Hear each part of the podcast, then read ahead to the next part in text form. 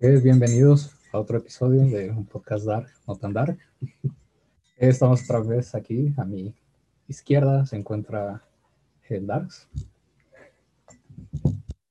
Eh, Hola. Se está comiendo una rosquita. Y a mi derecha está Pepe. Hola, hola, ¿cómo estamos? Y ahora, ahora sí tenemos casa llena.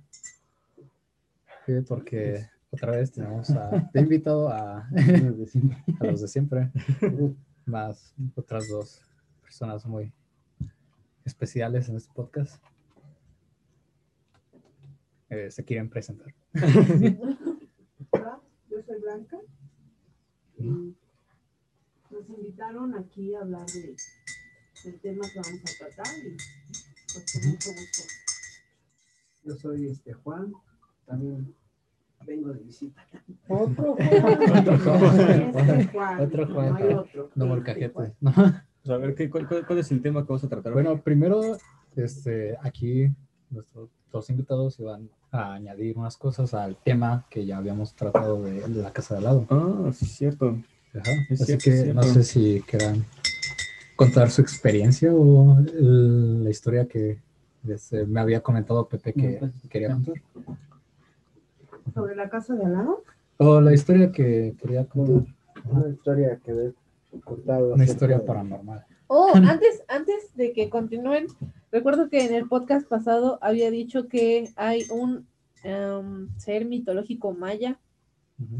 Ah, vampiresco que se llama Ukum Sots, que significa murciélago vampiro. no. Sots significa eh, murciélago. Y eso es todo. Mi dato interesante. Gracias por ese dato. Bueno, yo les voy a platicar que mm, mi experiencia con este tipo de circunstancias que, que me han sucedido han sido, bueno, de cuando muere mi papá, a, a raíz de que muere mi papá, eh, ciertos eventos, tan solo el día que, que mi papá estaba en su, en, en el hecho de muerte, que ya nos habían dicho que estaba en estado premorte, ujú. eh, nos habían, fue una doctora a verlo y nos dijo que mi papá podía fallecer en el transcurso de, del día. Esto sucedió como a las 11 de la mañana. Dijo, puede suceder en el transcurso del día, tienen que estar preparados porque hay un doctor que tiene que certificar y X. Entonces, este, cuando mi hermano y yo nos dimos cuenta que mi papá ya estaba muy mal, eh, fuimos a buscar un médico, ¿no? Obviamente, para, o sea, no, sabíamos que mi papá iba a fallecer ya en ese momento, sino porque creíamos que todavía iba a tardar y que iba a ser en la madrugada y necesitábamos a alguien que certificara. Entonces, cuando fuimos a buscar al médico, llegamos a un sanatorio y este, pedimos hablar con el doctor y nos hicieron pasar en una salita de espera. Y de repente yo sentí así como que un peso sobre la espalda y, y me acuerdo que, mm, o sea, me senté de lo mal que me sentí. Y mi hermano me dijo, ¿qué tienes? Cálmate. Pero mi hermano buscó un reloj. ¿Qué horas son? Eran 5 o 10 de la tarde. Entonces sale el médico, nos dice que pues no, porque como él no estaba atendiendo el caso de mi papá, él no puede dar el certificado de defunción. Nos fuimos, dijo, vayan con el médico que lo estuvo tratando de manera particular. Entonces, esto fue hacia el otro, o sea, de la casa de mi mamá, el, el sanatorio estaba hacia la izquierda, ¿no? Y el doctor que, que lo trataba, pues el camino era hacia la derecha. Entonces, este, teníamos que pasar frente a la casa y yo tenía así toda la incertidumbre, la angustia, ¿no? De, de haber dejado mal a mi papá. Fuimos a buscar al otro médico, eh, el otro médico igual nos dijo que no, o sea, él no se metía en ese tipo de broncas, que, que lo hiciéramos por medio del Seguro Social, porque también lo tenían en el Seguro Social. Cuando llegamos al domicilio ya de regreso, este, nos dieron la noticia que mi papá ya había fallecido. Ujú. Y cuando mi hermano pregunta, ¿a qué horas fue ese? A las 5.10. O sea, y de ahí empieza todo, ¿no? Después de comer mi papá, eventos así, bueno, yo lo soñaba, yo lo sentía, sentía su presencia.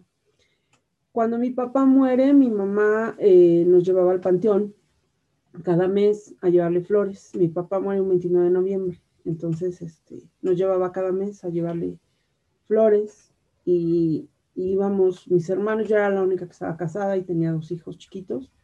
Este, iba mi esposo que me acompañaba, iban mis hermanos, tres hermanos, cuatro solteros, iba mi abuelo que todavía vivía en ese entonces, el hermano de mi papá con su esposa, o sea, íbamos varias gente.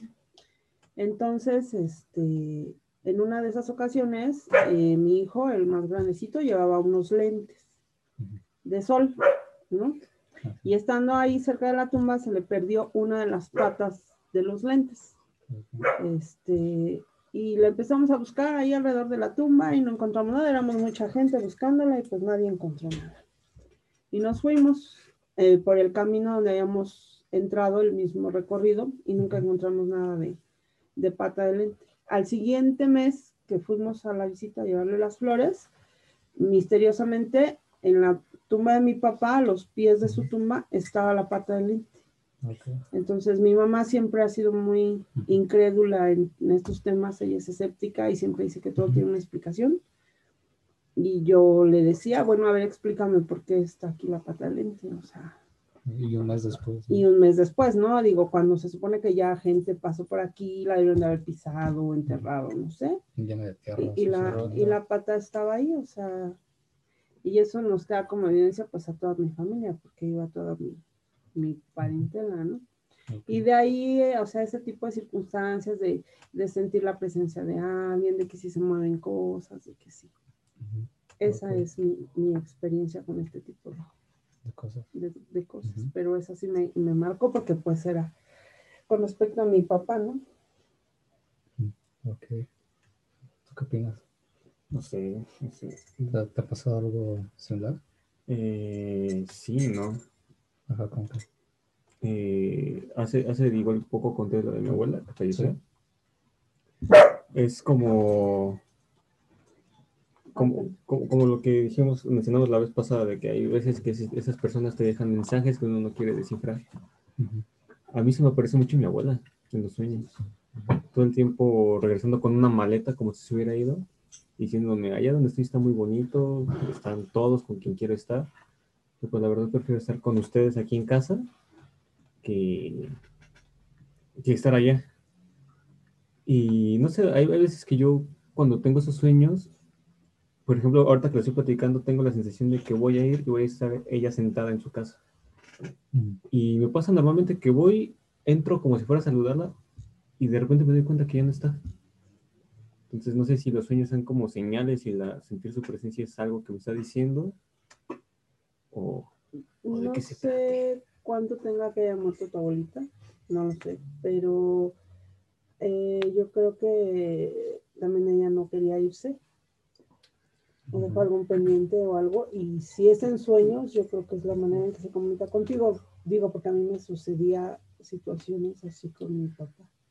Pues hay una historia de, de ella que dice que cuando falleció mi, yo nací en el 99, julio del 99, mi abuelo falleció, bueno, su esposo, el octubre del 99, tres meses después. A partir de ahí mi, mi abuela dice que, que sentía que él se acostaba con, con, ella todas las noches, o sea, que estaba dormida y sentía su abrazo todas las noches.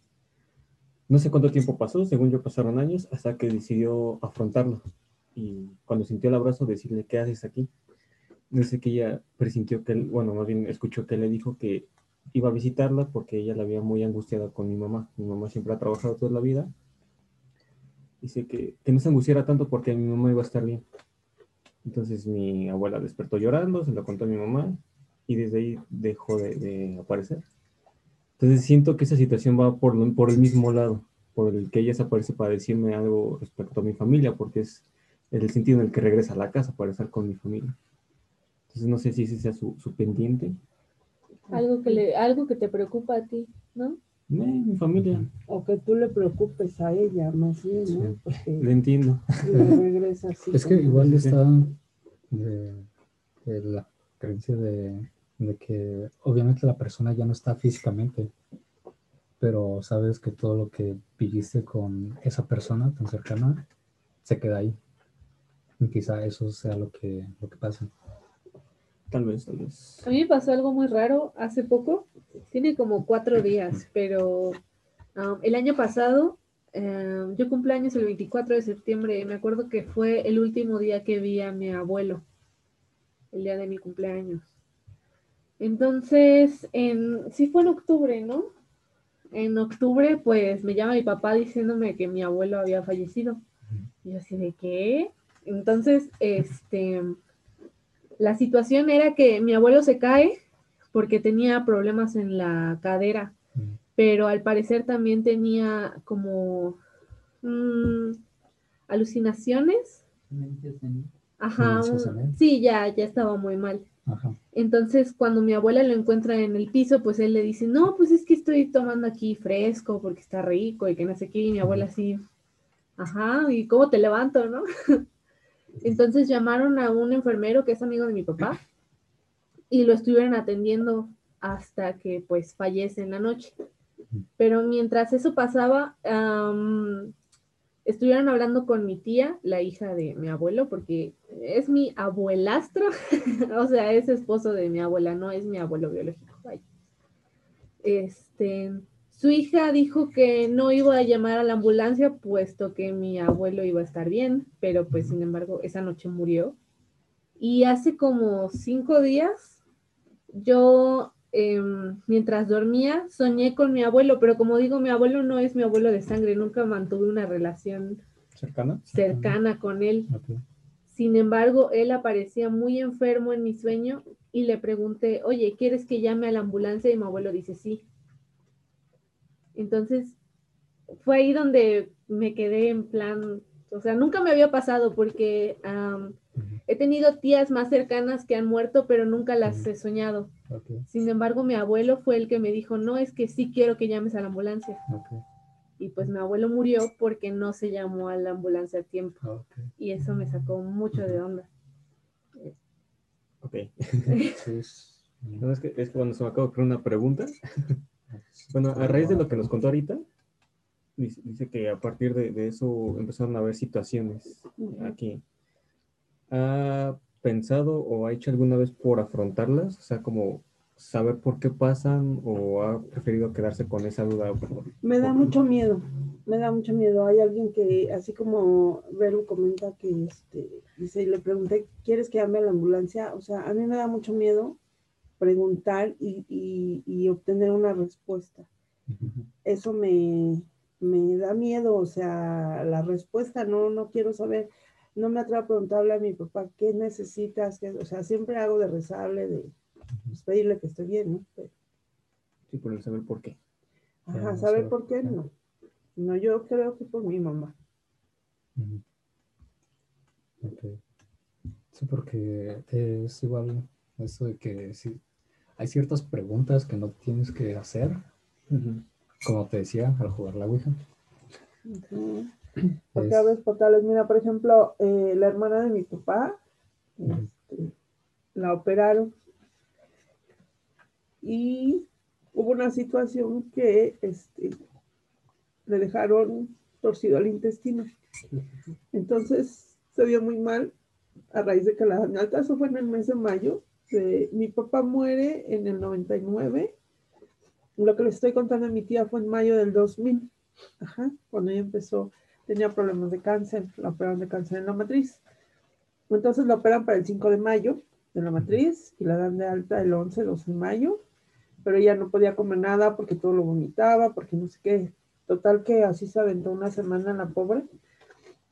Cuando se me ocurre decirle a mi tía, pues sabes que regresarla al hospital y diles que, pues le hagan un estudio, ¿no? Porque no puede comer nada. Es cuando se dan cuenta que le dejaron torcido el intestino. Entonces, este, mi tía me dice para el 24 de mayo, acompáñame, bueno, mi otra tía, acompáñame al hospital a llevar a, a, tu tía, la que está enferma.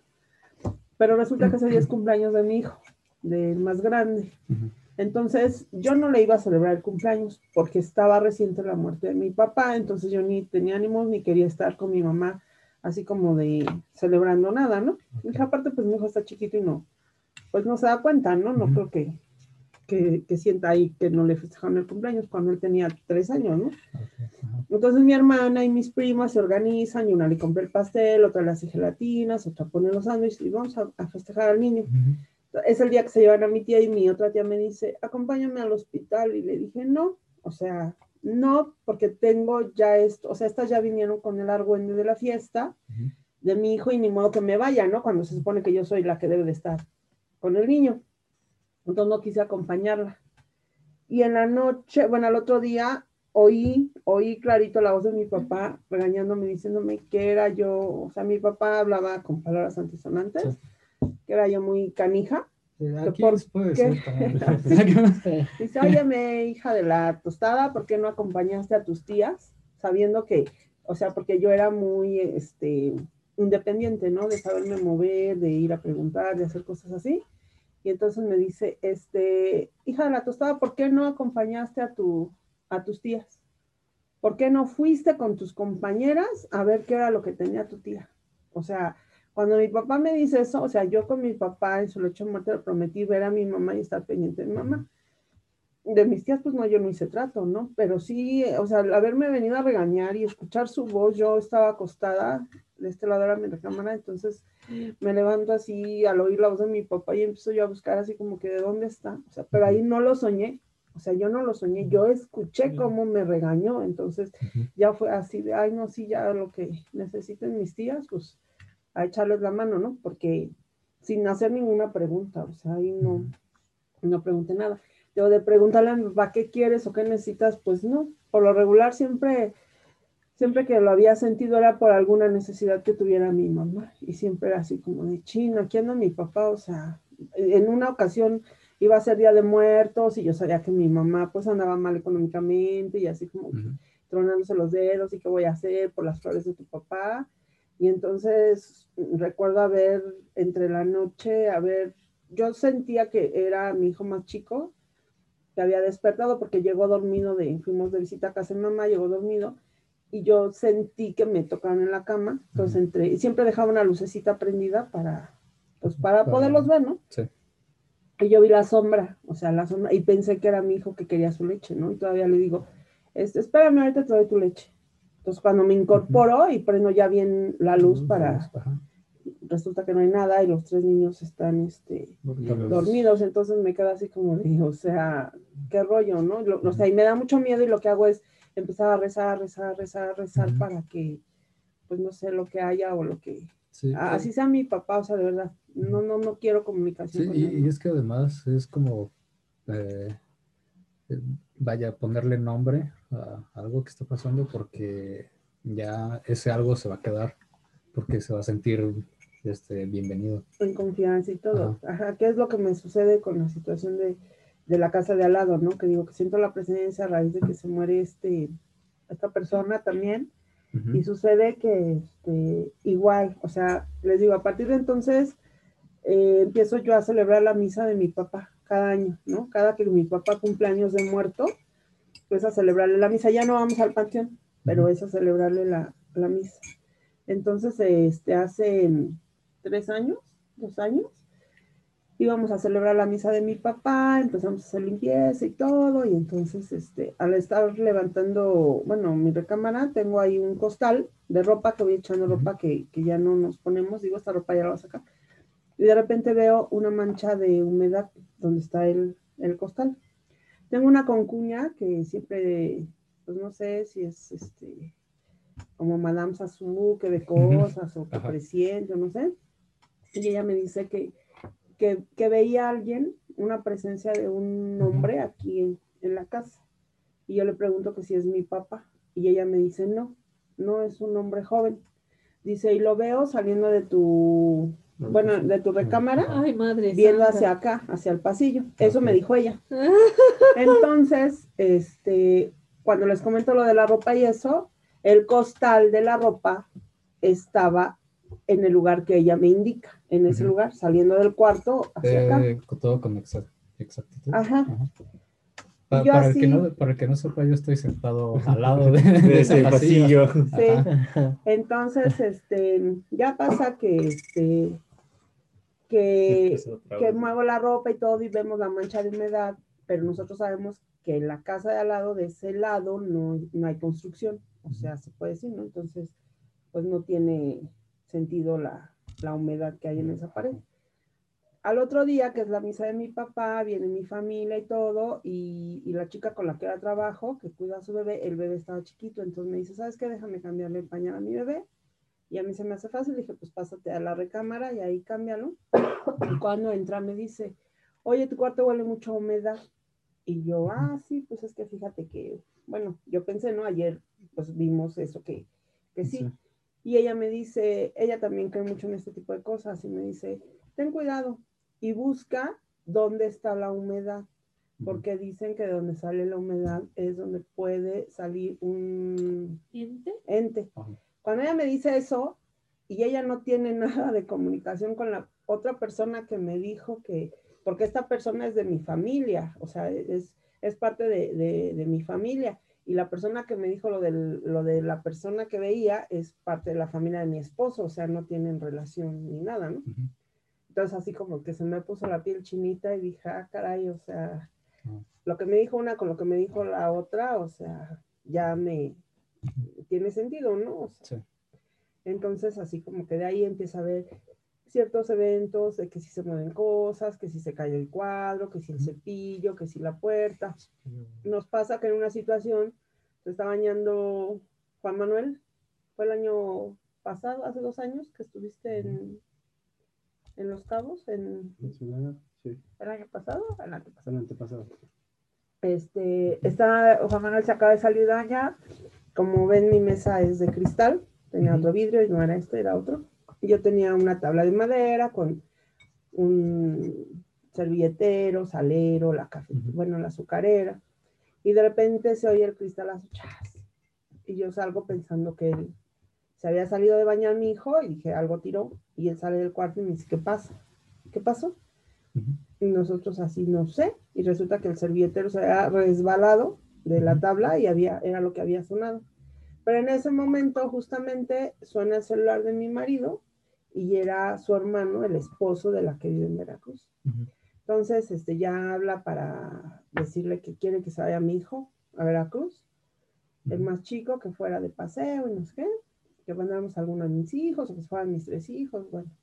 Y este, y entonces este, su esposa me dice, oye, ¿estás bien? Es que siento como que algo pasa en tu casa. Pero fue justo en ese momento, entonces así le cuento a mi hijo y empezamos así como que, ay, nanita, vamos a santiguar todos los rincones porque, o sea, en ese momento ella lo, también Lo- sintió. ¿no? Por allá. Entonces, así ese tipo de eventos son los que nos han Llegado a pasar. Sí, o sea, les digo, me da miedo, por ejemplo, cuando me duermo y tengo algún sueño así, no pregunto, ¿no?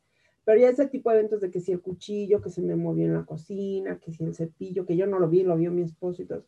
Digo, ya no me da miedo porque ya son situaciones que nos han ido pasando. A lo mejor si fueran cosas más tétricas, pues sí, pero sí, no tan fácil me gusta quedarme aquí solita. La verdad es que siento yo que si mis perros ven algo, pues me van a avisar. Espero, espero y poder salir Sí. corriendo. pero sí. Alondra y yo confirmamos eso. Apenas nos sucedió, estábamos aquí, mis hijos fueron a la horrera, estábamos las tres y de repente de la mesa se rodaron unas botellas, chocaron y las tres así como que, ¿qué pasó? ¿Hace cuánto? Ajá. El Eh, lunes pasado. Ajá, el ¿no? lunes Ah. le- lo conté en el Ah, podcast sí, pasado. después, Ah, sí, después sí, del sí. día que, que, hablamos también de todo esto, después de grabar. Ajá. Este, pues fue- es un tema muy, muy interesante. ¿Tú qué opinas? No sé, güey. Es que, es que, es que me pasó muchas cosas que hice con, este, por la casa. La Primero, cabeza. lo del portal, Sí. que dice que no sabe qué pasa a un lado o, o de dónde es, que se crea un portal donde pasan cosas, ¿no? Pasan entes. En segunda, que me dice de que aprendes a vivir con ello. Sí. Pero no sé, o sea, yo tengo, yo tengo así Te- te- como... Más bien te acostumbras a. Pero es que, es que yo tengo la idea que no es tanto que, que debes acostumbrarte, sino el... Puedes combatirlo o no. Ah, es que voy a poner contexto. Mientras estaban contando la historia, la luz de afuera se apagó, pero supongo que fue alguien que está ahí abajo. Así que no. ¿Quién sabe? Y se acaba de volver a prender. Sí, tiene sensor. el sensor Ujú. de Ah, pues, movimiento. Ajá. ¿Qué tipo de movimiento?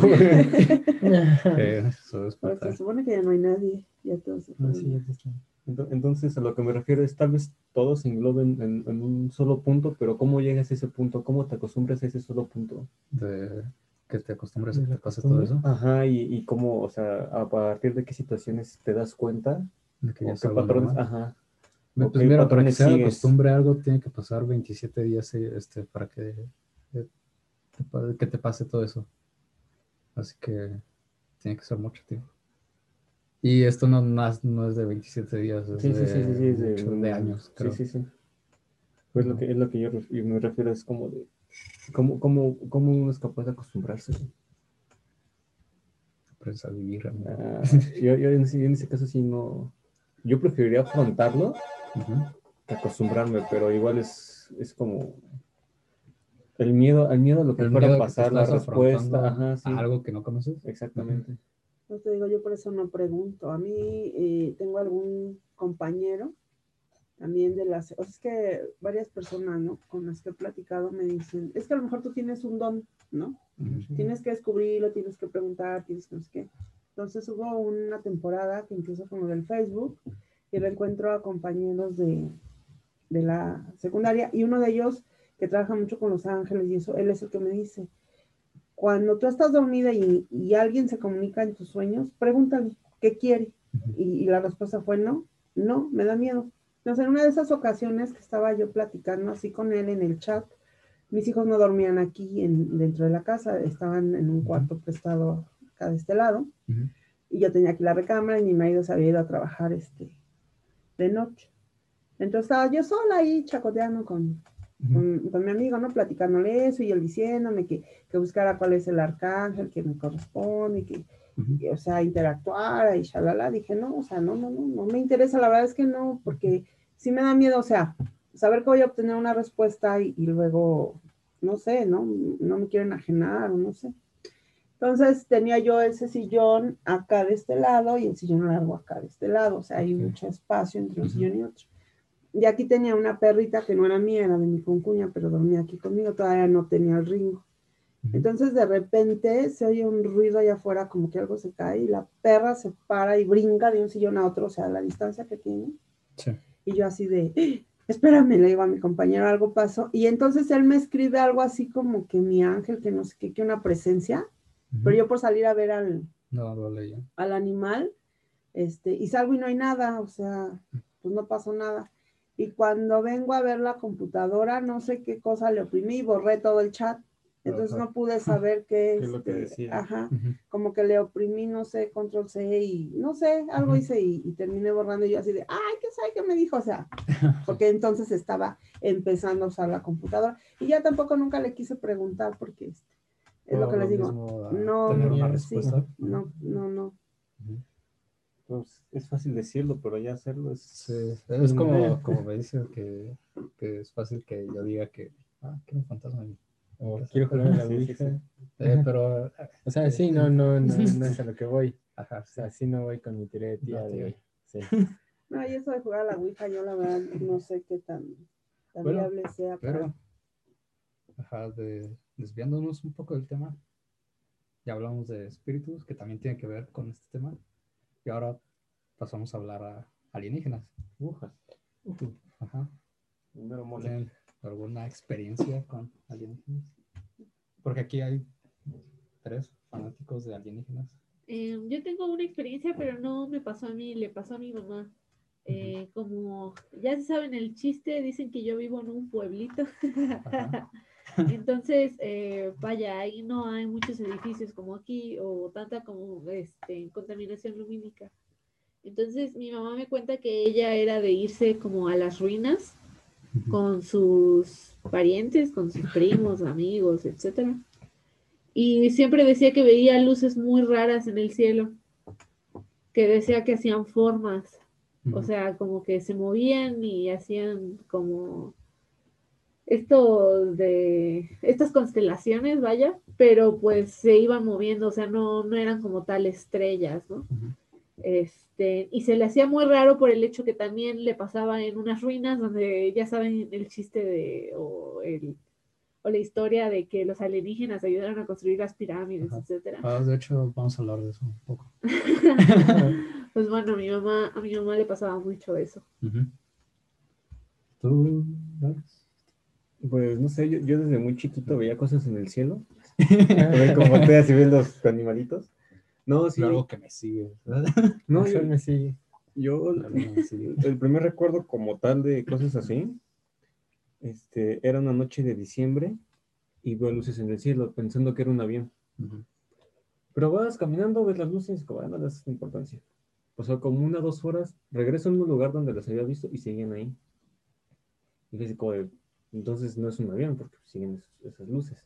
Y no era como, por ejemplo, el cerro de las antenas que tienen luces, sabes que están ahí. Las Simplemente antenas. las vi. Y ya me fui a mi casa pensando así como de, que, ¿qué es eso? O sea, ¿por qué las luces las vi yo y por qué están ahí? Que es, no creo que sea un avión que se queda parado, nada de eso. Ajá. Decido subirme a la azotea a buscar hacia el mismo lado donde las vi y ahí seguían, güey. Pero en el momento que yo o sea, me les quedé viendo y empecé a preguntar, ¿qué son? Vi como si hicieran círculos y se fueron. Entonces como que desde ahí me dedico a las noches a, a, A buscar. a buscar ese tipo de cosas. Y, Te imaginé aquí en el techo, así como. y normalmente, no- normalmente, sí, de hecho, de hecho, ahí le agarró un miedo al, al, al cielo. O sea, puedo estarlo viendo cierto tiempo, pero de, de repente siento que todo viene hacia abajo. Se cae el Gracias. cielo, el cielo se cae. Me caigo hacia el cielo. Caigo así al cielo. Pero ya leyendo cosas, por ahí está así, no es como una teoría, pero dicen que si un- ese tipo de cosas se te aparecen es porque quieren decirte algo. Porque no se le aparecen a cualquier persona, sino cualquier persona te estaría diciendo, yo viví las mismas luces. Claro. Pasa, pero, pero, no es que siempre todos vean el mismo ovni al mismo tiempo. No lleva la misma matrícula. Entonces, entonces, a mí, de alguna forma, pienso que también tiene que ver con, con algo espiritual. Lo que me gustaría intentar en algún momento son los sueños lúcidos. Subir la energía en algún punto en el que conectes con la misma energía con esos entes. Eso no tiene que Para- ver con ovnis. ¿Eh? No, sí, sí, sí, sí. Sí. Por- porque, porque yo, Sí, continúa. porque, porque al final de cuentas todos somos entes energéticos. Muchas de las cosas se guían por energía. Ya quieres hablar de alma, quieres hablar de lo que sea. Ah, Sí, sí. ¿tiene, ¿Tiene algo que ver el alma en este tema? Entonces siento que como, quieras arte. conectarte con eso, puedes hacerlo. Al final de cuentas, si crees en un Dios o crees en espiritualidad, eso te puede conectar con esas cosas. Alienígenas ancestrales. Ajá, sí, sí, sí. Entonces, entonces, si, tú, si tú crees que tu energía es tan poderosa para conectarte con energía de seres más arriba de ti, puede serlo. O, o, por ejemplo, si crees que no, no existe, los dioses de los antes eran de los De antiguos, los antes. de los antiguos este, Sí, o sea, habitantes del mundo, eran Bueno, ovnis. Y es que mucha gente dice, no existe, esto no existe, eh, no puede ser, no X. Y, y tiene sentido, ¿no? En algo lo que dice Ángel, porque, por ejemplo, no sé, ¿no? No sé si tenga relación o no, se me ocurre pensar. Mucha gente, muchos investigadores dicen, por ejemplo, eh, Marte no tiene la atmósfera para, este, Para, vida. para que alguien viva. Ajá, y quién te dice que, que esos alienígenas no están adaptados a esa atmósfera, o sea, cada quien se adapta a su atmósfera, Sí, a su de- de ecosistema, hecho, me a su naturaleza. He leído una teoría muy poco probable de que existía, existían este, personas en Marte. Y al terminar la vida en Marte, por eso se este, ajá, mandaron una cápsula a la Tierra, este, la cual fue el meteorito, entre comillas, que mató a los dinosaurios.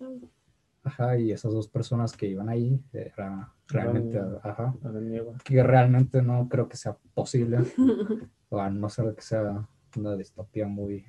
Pues, pues te lo va a asegurar. Sí, Pero- pero- Hay, cosas interesantes, por ejemplo, en, en jeroglíficos No, tía, egipcios, ¿no? en los que ven imágenes que Ah, están en el sí. cielo y nadie les explica qué son. La- las teorías, como- eh, existe la teoría de los de antiguos astronautas, que de hecho ahorita vamos a hablar de eso. Ajá, sí, sí. que- Pero a lo que yo me refiero es que al final de cuentas son entes con energía Y puedes conectar con ellos de una u otra forma. De hecho, un dato curioso es que no sé si lo voy a hablar acá mi queridísimo Concha, Ajá. es de que el primer avistamiento ovni fue documentado por un telescopio en Mazatlán, el primero en toda la vida. ¿Neta? Sí, Creo que sí. Bueno, pero eh, avistamientos sean, eh, como dijo, Ajá, siempre, pero o sea. documentado por Eh, un periódico fue en. Mazatlán. Ah, bueno, a lo que se refiere es como documentado oficial. Ajá. sí, sí, sí. Sí, sí, O sea, que fue plasmado en un periódico. En un periódico. Ajá, porque eh, es que existen avistamientos que fueron documentados y que fueron escritos a, a fondo de todo lo que pasó. Sí, sí. Por ejemplo, el de Roswell, no sé si lo conozcan, que se estrellaron unas, este, ajá, que estrellaron unas naves, este, se las llevaron, bla, bla. Había literalmente alienígenas ahí agonizando. Y los sacaron. ¿no? Y al día siguiente, bueno, como creo que el año después se creó el microondas. Pero igual al día siguiente aplicaron la de hoy fue un día soleado. Ah, sí, sí, sí, sí. Hace 26 años en estas fechas, para el primero de enero, en el, ¿qué es este? Hay, hay un 96, cerro, 94. el Nevado de Toluca, ¿no? Que Ah. había caído tanta aguanieve que, que sí hubo nieve en el Nevado de Toluca y gente fue ahí a hacer sus muñecos de nieve, a jugar con la nieve. Este, fue el primero de enero de 1995, esto que les platico. Ah, sí, ya estamos en 2021. Ajá, o sea, ya tiene 26 años esto que pasó. Pues es. Y me- una de las personas que fue ahí, que dice que fue, fue este, y no sé si se los ha contado en algún momento de su vida, su tío Gerardo. Y él cuenta que también le tocó ver, ¿no? Eso de los ovnis, aquella vez. Sí. ¿Tú fuiste con él? No, Tú no fuiste. Pero, este, o sea, mucha gente que, que, que tuvo ese evento que fue, dicen haber visto una nave ovni para esas fechas, entonces. Ah, Y, algo salió documentado en la televisión. No sé si, si, si las fechas coinciden con lo que dices tú del periódico de Mazatlán. No lo sé. O sea, yo tengo la fecha, pero el dato correcto no lo tengo. Es, Mira, a mí otra teoría que me gusta es que los ovnis en realidad son gente del futuro. Que, que vienen a, que viajan del futuro al pasado a ver cómo está el mundo o visitarlo y que por algo no se presentan, que sabe que la humanidad no está preparada como tal para, para ese tipo de, de- de eventos como el viaje en, en el tiempo. Ah, Pero es teoría, ¿verdad? Ajá, es teoría. Gracias. Sí, sí, sí. Bueno, una hipótesis. Bueno, Eh, bueno, no, sí, teoría. teoría, teoría, Teoría. hipótesis, como quieras verlo, pero por gusto es mi favorita, pero por creencia, Ujú. No, no, no es. Yo me acabo de acordar de algo que a mí me pasó. Eh, yo estaba muy, muy, muy chiquita, tenía como siete años. Me acuerdo que yo estaba jugando con mis ponis, porque yo siempre fui niña de ponis, no de muñecas. Y estaba viendo por la ventana, y Ah, era, era muy furra, de ¿no? noche. ya era muy de noche. Entonces me acuerdo que vi, eh, yo creí que era un avión, o sea, sonaba muy fuerte. Vi las luces y estaba como llegando a dirección hacia mí, o sea, no, no llegando hacia mí enfrente, tú veías sino- así como el... ajá, o sea, pasaba por donde, vaya, yo lo veía. Entonces me acuerdo que sonó tan fuerte que justo cuando pasó sobre mi casa, toda la luz de la colonia se fue. Entonces a partir de ahí me empezó a dar mucho miedo ese rollo de los ovnis. Y me acuerdo que también me, me daba mucho miedo dormir de espaldas a la orilla porque sentía que iba a llegar alguien y me iba a tocar la espalda así como de, oye, despiértate. Así como, Sí. por ejemplo, si pusieras, te pusieras dándole la espalda a un lugar oscuro. Ajá, ajá. Y- y Entonces, desde yo eso, estando al lado de... sí, sí, sí, desde eso a mí me da mucho miedo lo que son las esquinas, los pasillos, las ventanas. ¿Y, y no crees que eso sea una señal? De que tal vez si hubieras seguido haciéndolo sin miedo te hubiera pasado algo. No estoy ¿Con? segura, ¿Con? porque, No, porque tía. incluso en la actualidad, cuando estoy trabajando, por ejemplo, mi escritorio siempre, siempre tengo que tener la espalda hacia la pared. No Ujú. puedo tener, no sé, La darle espalda- espalda a la libre. puerta o algo. Siempre No, o sea, es- tienes paranoia que Sí, algo te pasa. ajá. sí, mucho. Por, por eso, por eso me refiero, si no crees que sea una señal. Tu paranoia sea un tipo de advertencia a lo que... Ay, no lo sé. Ya, ya me dio más miedo que me dijeras pues, eso. Gracias por mal informar a todos los invitados. Eh, pero es, acaba de decir algo muy importante. o sea, ¿Les dan miedo los ovnis? A mí no. No, no. no. De hecho, a mí, eh, a mi experiencia fue que en la mayor parte de la niñez sí llegamos a ver varias eh, naves. Eh, ya les había contado de que en una ocasión eh, por Ecatepec, este, con uno de mis primos en su casa, llegamos a ver como pokebolas, por decirlo así. Este, eran unas bolas, este, eran dos, una roja, por eso les digo relacionadas como las pokebolas, una amarilla. Y este, Y una de esas le robaron la defensa. esas le robaron la defensa, ¿no? Este, las llegamos a ver este, volando en el cielo, ¿no? Este, después ya aquí en la casa llegamos a ver varias veces eh, naves, o sea, igual como decía Beru, formando figuras, incluso así como rombos, cuadrados, o sea, planillas grandes, ¿no? O incluso en línea. Eh, nos tocó también ver eh, como bolas de fuego bajando de, de- del cerro de las antenas que dices. También nos tocó ver una forma humanoide volando arriba de la casa, eh, del cual está también documentado. Salió en un... ¿Cómo buscarlo en YouTube? pues mira, eh, normal. Salió en el programa de Gustavo Adolfo Infante de Canal 28. Ok. Fue un 30 de diciembre Ujú. eh, del 2007, me parece. Ok. 2000, no, 2009. 2009. Este, que salió el, que vimos nosotros el, Ujú. el, la figura, ¿no? Eh, la- el programa salió para el 2 de enero, más, o más o menos estas fechas. Este, que, que nosotros el 30 lo estábamos viendo, estábamos en la azotea y llegamos a ver esa persona volando, ¿no? Entonces ya no supimos en realidad qué era lo que, lo que vimos. Este, de ahí en fuera, te digo, ya pasó un rato que no vi naves hasta la secundaria. Otra vez fue una constelación grande, este, porque eran alrededor como de 9, 10, 20, 10 más o menos, entre 10, 11 cápsulas volando y haciendo figuras. Ya de ahí ya no vimos nada hasta ayer, que me tocó estar Ayer, con Pepe Ayer. Sí, ayer. este, en la noche, o sea, todo lo que te digo lo vimos en el día, ¿no? Yo digo que en la noche es más imposible que veas algo, ¿no? Pero pues yo creo que no andan con las luces, ¿no? Esto los veíamos porque con el reflejo del sol, este, llegas a ver Ajá. Brillos. brillos, ¿no? Pero en la noche, pues yo decía que no hay que lo refleje. Ajá. O sea, ayer- cualquier cosa puede ser una luz de ahí Sí. en el cielo. Entonces ayer en la noche estábamos en la azotea y vimos eh, una luz que iba volando muy rápido. No aseguramos que es un avión, ¿por qué? Porque no iba parpadeando. Ya ven que característicamente traen un foco verde, uno rojo. Ajá. y aparte los estrobos.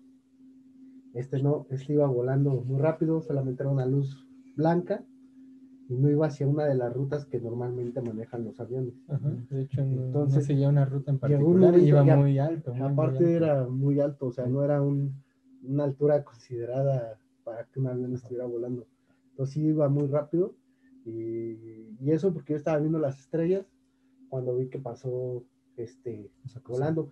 No era un cometa porque no traía este La cola, ¿no? la cola, o sea, era un punto de luz, incluso podríamos decir que como una estrella, Que se iba moviendo rápido. muy- o sea, iba moviéndose muy rápido, no dejaba cola, nada, nada más iba moviéndose muy rápido hasta que se perdió, ¿verdad? Sí, Pepe? O sea, fue- desapareció. No fue así como de que, ah, o sea, hasta cierto punto yo la vi, pero ya después se fue. Y no había nubes. Eh, De hecho, también tiene que ver con un cometa. O sea, a nosotros nos pasó a mi esposo y a mí. Mi esposo subió a la azotea y también me grita, ven, ven a ver. Era así como una serie de globos plateados, pero hacían figuras en el cielo. Y fue un domingo, me acuerdo, como a la una de la tarde, o sea. Y dices, bueno, a lo mejor son globos, ¿no? Alguien se le fueron, fue por estas fechas, porque también iba a ser Día de Reyes y se le pudo haber ido no sé si con el aire iban formando figuras, no lo sé. Después en algún programa de Jaime Maussan hablaron de ese tema. No le puse atención, pero sí recuerdo haber visto y "Ah, eso fue lo que este, nos tocó ver a mi marido y a mí. Y en otra ocasión igual nos tocó ver, era como un papalote eh, en forma rectangular. Y de ese, nada más que las fotos las tengo en mi otra computadora que ya no he prendido y no sé si prenda. Pero sí le saqué unas fotos. Este, y después a- agrandando las fotos se veía así como si fuera un- una almohada, pero tenía en las esquinas así como lo que tienen las piñatas, los pelitos, por eso no se movían. Entonces nos tocó, estábamos en la azotea, todavía no estaba la casa de al lado, y se veía perfecto, y lo, lo vimos, y, y fue y como, se hacía como un rombo, y luego se hacía un cuadrado, y luego se volvía a formar un rombo, y de unos colores así muy llamativos. ¿Qué fue? No sé decirles qué fue, Pero, pero misteriosamente se digo, no es un papalote. ¿Por qué? Porque lo vimos de este lado y luego lo vimos para este lado. Entonces dices, cuando es un papalote, pues lo ves en el, por lo regular en el mismo lugar, ¿no? Algún chamaquito que esté volando, un cometa. Pero en esa ocasión lo vimos hacia el Ecatepec y luego ya lo veíamos hacia aquí al lado de Nesa. Entonces fue así como de, ¿qué rollo con esto, no? Ah, ok. ¿Qué fue? No sé, la verdad es que no, nunca, nunca me dio por indagar y en ese entonces no me acuerdo si teníamos ya internet o no. Me acuerdo que teníamos la cámara digital y sí pudimos sacar algunas fotos que les digo que ya después en la computadora las descargué y ahí, ahí deben de estar. Algún día las he de encontrar y, se las voy a pasar para que ustedes me, ayuden a buscar una explicación. Sí, Ujú. Ok, Pues, pues iniciamos el tema. pues si quieres. Sí. iniciamos con el Porque tema. está largo. Sí, ya tuve que dormir hace una Bueno, hora. sí, yo también. bueno, todo empieza en 1995. El cometa Halley-Bob es descubierto en julio, de, este, en julio 23 por el astrónomo, astrónomo nacido en Tokio y estadou- estadounidense Alan Halley y su compañero americano Thomas Bob. Eh, se estimó que su paso cerca de la Tierra sería el primero de abril de 1997 y su próximo prehilio eh, sería hasta el año 4520. ¿Ok? Ok. Ahora te voy a citar unas palabras de alguien del que vamos a hablar ahorita. Cito, la Tierra está por ser reciclada. La única oportunidad que tienes es salir con nosotros. Estas son palabras de Marshall Applewhite. ¿Sabes quién es? Eh, no. Eh, dichas en un video pro- este, propagandista de una de las sectas que quedó marcadas en la historia como la primera secta alien. Mm, Ok. Ujú. Sí, sí, sí. Eh, vamos a indagar un poco en la historia de, de él, porque es importante para que sepas por qué pasó todo esto, por qué la gente decidió unirse a, a esta secta. Eh, empiezo con el nacimiento de Marshall Applewhite el 17 de mayo de 1931 en el condado de Spur, en, en Texas.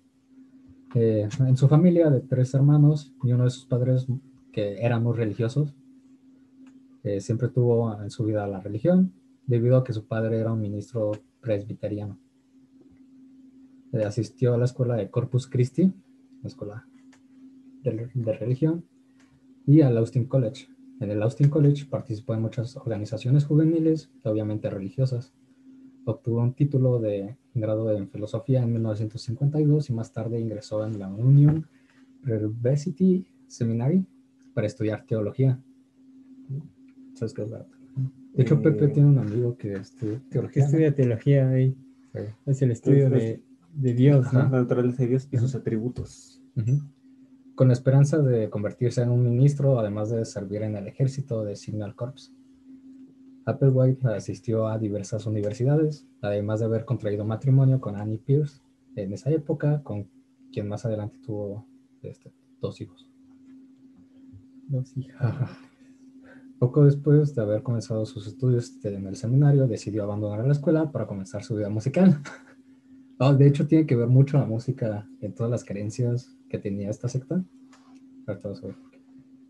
Y comenzó, este, comenzando por tomar el puesto de director musical en la iglesia presbiteriana de Carolina del Norte. Su voz era de tipo barítono y le agradaba el canto espiritual de la música de Handel. Dios está aquí. Sí, de hecho, sí. En 1956 ingresó a dar clases en la Universidad de Colorado con especialidad de música y música teatral. Sus estudiantes lo consideraban como un orador muy bueno y con un buen gusto para vestir. También se hizo cantautor underground y reconocido a nivel de este local. Y de hecho trató de ser cantante de pop, pero no rifaba. A pesar de estar casado con una mujer y tener dos hijos, de nombres que no, no encontré, eh, Marshall Applewhite era homosexual. Eh, en la Universidad de Alabama fue expulsado por comenzar una relación sexual y homosexual con un alumno. Eh, tuvo que renunciar por no mantener por, no por mantener relaciones sexuales con un alumno, quien ya era mayor de edad, sino por mantener una relación homosexual con un alumno. En 1956 se separó de su esposa a raíz de este escándalo, se mudó a Houston para dar clases nuevamente de música, donde sus estudiantes nuevamente dirían que eh, era un gran orador. De hecho, eso es un- muy común en líderes sectarios, de que convenzan a la gente muy fácil. Y, este, y al estar deprimido por ser este, discriminado por sus preferencias sexuales, decidió dejar su carrera en 1970. Robert Plash, quien fue miembro de la secta de Marshall Applewhite, dijo que, estaba, eh, que él había abandonado, este, que su abandono se refiere a que realmente él tuvo, este, mantenido rela- relaciones consensuadas con otro estudiante. O sea, igual por vergüenza, todo esto lo hace por ver- vergüenza. Y de hecho también tiene que ver mucho este, su sexualidad con lo que pasó en la secta. Ah. En 1971, este, Marshall Applewhite se mudó de a Nuevo México, estableció un restaurante donde era muy recurrente que este, ver mucha gente comiendo, pero su padre falleció en esa época y esto hizo que se hundiera nuevamente en una depresión, además de que sus deudas aumentaban y debía recurrir este, a sus amigos para pedir dinero. En el 72, este, Marshall Applewhite conoce a Bonnie Nettles, quien era una enfermera interesada en la teosofía y en las profecías bíblicas. Se hicieron amigos muy cercanos muy rápido al compartir el mismo interés, interés ante Dios y la religión. Más tarde, Marshall le dijo que se sentía, que, que él sentía que ella la conocía desde antes y quizá desde toda la vida. Al creer, al creer ambos en la reencarnación, llegaron a la conclusión de que fueron pareja en la- una vida anterior. Y este, Bonnie Nettles, quien sufría de delirios provocados por su depresión psicópata, no, no, psi- psicótica, perdón. sí. Él le dijo a Marshall Applewhite que unos extraterrestres se le habían aparecido en un sueño. Le dijeron que ella, con- que ella conocería a, un- a Marshall Applewhite y que los dos tenían un propósito muy grande en común. Ok, hasta aquí, ¿todo bien? ¿Todo bien? ¿Todo Todo bien, Ok, hasta ahí todo bien. Marshall, esté cansado de que la religión cristiana y más que nada este, por la discriminación que sufría por sus preferencias sexuales, además de estudiar ocultismo, esoterismo y sobre todo astrología, este, decidió abandonarla. En un viaje bajo los efectos del Ay, Qué viajes son. tuvo un delirio de un ángel, de que un ángel le dijo que era un nuevo Jesucristo y que debía de, de guiar a la gente en la nueva era o New Age. Egocéntrico tu amigo. Eh, gracias. Se cree realmente que Marshall Applewhite recurrió un tiempo a las, a las drogas alucinógenas como el LSD para lidiar con su fuerte depresión y poco a poco comenzó a desarrollar una clase de esquizofrenia. Pues verán, el farmacólogo David Nichols afirma que consumir LSD en grandes cantidades puede desarrollar una clase de esquizofrenia. No como tal, una, es como decíamos en el anterior, o sea, eh, no una esquizofrenia te va a hacer matar ni te va a hacer este te hacer- Tener conductas agresivas, ¿no? ajá sino que la esquizofrenia es como un eh, me acuerdo haber leído eh, un libro en la- de- que me dejaron en la escuela que una esquizofrenia es como un viaje del LSD en el cual ya no te puede ya no te puede se te puede quitar sino que empiezas a alucinar cosas empiezas a delirar cosas y este y va aumentando poco a poco si no te vas tratando Es gradual. Ajá, pero el problema aquí es que él estaba tan convencido de que todo eso era real que se lo creía. Y su acompañante también se lo creía. La comediante también, Ajá, tenía delirios psico- psicóticos. Y eso pero consumía LSD. No, Ella no. ella estaba enferma biológicamente. Ah, ok. Ajá, él empezó a desarrollarlo de manera por consumir alucinógenos y eso. Eh, de hecho, la- el filósofo alemán Johann Hansen se re- relata en su libro La teoría del conocimiento que la esquizofrenia como trastorno biológico no va a nacer. Este, es una clase de viaje bajo una droga alucinógena, pero sin poder distinguir entre la realidad y la, y la ficción. Ah, ok, todo- Eh, todo bien. Sí. Que Marshall Applewhite afirma que la relación con Nettles era una relación amorosa, pero nada sexual. Pues él dice que la relación platónica que él siempre quiso tener, por, que era la relación platónica que siempre quiso tener. Por otro lado, eh, eh, Nettles estaba casada y con dos hijos, al igual que Marshall Applewhite, y este, decidió abandonar esa vida para poder seguir junto a su compañero. Eh, Applewhite veía a Nettles como el amor de su vida, pero los exmiembros de, este, de la secta, Heaven's Gate, que se llama, relatan que Nettles tenía una personalidad muy fuerte y que este, Applewhite era muy sumiso ante ella y era ella quien realmente guiaba a este sujeto. Comenzando un negocio con una librería donde vendían libros específicamente de esoterismo, astrología, artes oscuras y este, temáticas que les gustaban a ellos, eh, como que fueron sobreviviendo ante todo eso. Ella es la única que me está poniendo atención. No, yo también, me estoy viendo la- Gracias. Pero yo sí te estoy poniendo Sí, atención. ¿eh? muchas gracias. No, pues sí, yo Eh, estoy también, hay también este, Alondra. Alondra. Sí, sí, y también Pepe. Yo fotos. Sí, los dos ya se fueron. Los dos otros ya se fueron. La Tomasa ya está bien dormida. Sí. También abrieron un taller de, para leer tarot por todas estas creencias que tenían, ¿verdad? Decidieron convertirse en este. Eh, se convirtieron en nómades para poder impartir sus enseñanzas en todas partes, por este, en todas partes de América. Ya que el negocio de leer ca- este, cartas de Yu-Gi-Oh!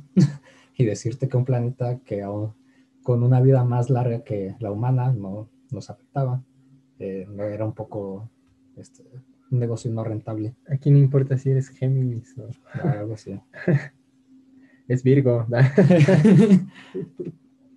Y este, esto de hacerse nómades les funcionó.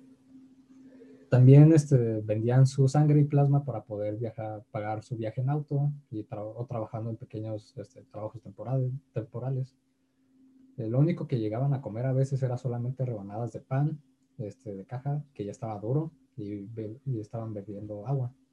Además de dormir en carpas en el desierto, bajo, este, muy abrigados bajo las estrellas, ya que tampoco tenían dinero para hoteles. Y de hecho hay este, historias de gente que los tuvo en hoteles Ujú. y decía que este, para, este, llegaban, rentaban una habitación y se iban lo más rápido posible para ¿Para no les cobraran? Que te lo pague Dios. que lo pague. Pero Una ex alumna de Marshall Apple- Applewhite, con quien mantenía una relación muy amistosa y este, muy buena, comenzó a seguirlos ya que Applewhite le había contado de su movimiento a través de, de cartas. De hecho, fue la primera persona que los empezó a seguir. O sea, fue como la, la tercia maldita. Algo así. Ella y creo que su novio.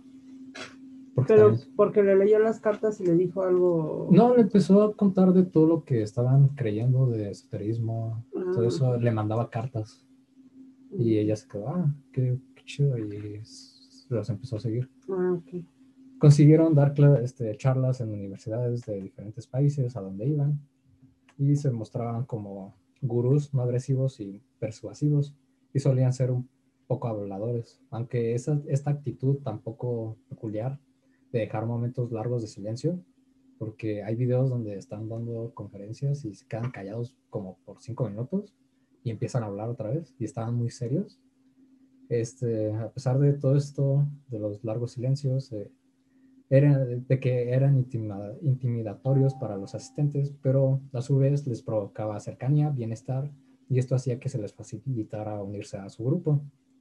Applewhite y Nettles les, hab- les hablaban de la vida de San, en- este, de San Francisco de Asís y recomendaban libros de Helen Bla- Blavatsky y. Richard Bach.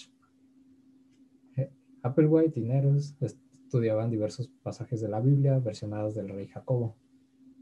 en especial aquellos que hacían referencias a la cristología y tener un estilo de vida austero donde se debía dejar las cosas, este, de lado, las cosas materiales de lado y abandonar los deseos carnales y poder tener un estilo de vida plena y pura. De hecho, esto también tiene que ver mucho con lo que hicieron con su secta, porque literalmente sí, hay fotos de, de cómo eran y videos y parecen todos como muñequitos salidos de caricaturas. Mm. Eh, Marshall Applewhite comenzó a leer a Arthur. Clarke, que es un famoso autor de ciencia ficción que tiene libros como este 2001 Odisea en el espacio, eh, Cita con Rama y Fin de la infancia. Además de que Applewhite era fan- fanático de la serie de ciencia ficción de Star Trek, ya que creía que los alienígenas le, le mandaban señales a, a través de esa serie. E igual todo por su delirio esquizofrénico, todo eso. Al tener establecidas sus creencias con índoles de la cibernética, el New Age, teorías sobre los antiguos astronautas y una película que nadie entendió y una serie de televisión, decidieron comenzar a crear su propia religión, comenzando a reescri- en reescribir pa- panfletos de la Biblia, tomándolos con, en que Jesucristo resucitó en Texas y con referencias obvias a la vida de Mar- Marshall Applewhite. Mm. Ujú. Ok, O sea que, yo soy Jesu- el nuevo Jesucristo. ajá, o sea, la reescribían. Lo vea como que reencarnado en. En Ajá, Sí. él, sí. ah, ajá. Como en todo la- todas las sectas, eh, todo tiene que ver con eh, la reencarnación de un nuevo Jesucristo. Eh, pero nada más que aquí tenían como que un, este, un lado más como eh, nueva era, porque era la era donde surgían la surgió la tecnología, la compu- las computadoras, y también tiene que ver mucho, y el internet. Ujú. Ujú. La civilización y el internet. Sí. eh, Nettles y Applewhite estaban más convencidos de que sus mentes eran superiores a las, que, a las de cualquier persona. Se hacían llamar dos extraterrestres, extraterrestres que iban a ser asesinados, este, pero eh, de inmediato revivían y ascenderían a una nave alienígena que vendría por ellos.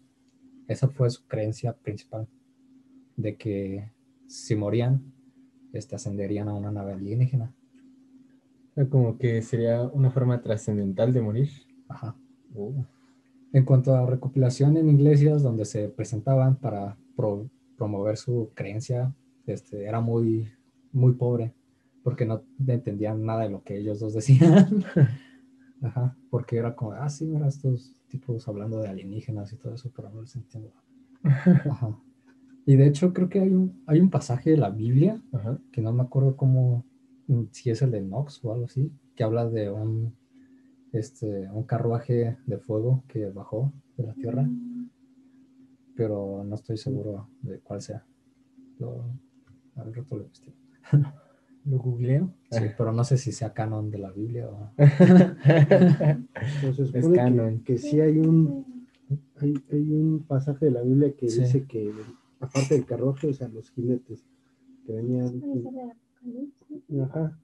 O sea, cuando trata ya del apocalipsis, antes de que vaya a pasar el apocalipsis, bajan jinetes, donde baja un caballo de fuego, con un jinete de fuego, un caballo con, con bueno, no quiero mal, mal informar, pero sí viene con varios, o sea, son diferentes tipos de caballos, Ajá. este, en el cual les dan una representación como el de la vida, el del, el del dolor humano, o sea, más o menos es lo que... Sí, es, es algo parecido, pero no sé si, no sé realmente cuál sea, pero sé que hay uno que habla así en la Biblia.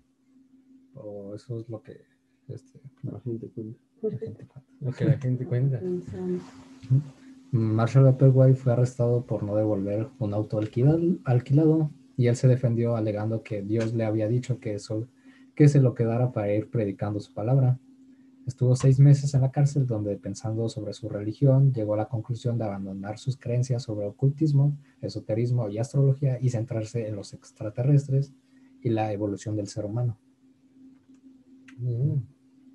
Al salir, él y Nettles decidieron seguir estas creencias y comenzar a pegar panfletos para poder este, conseguir este, reuniones. Y de hecho están las fotos de los panfletos y sí tiene mucho que ver con este, ya no era este, una religión como tal, era como una plática de ovnis.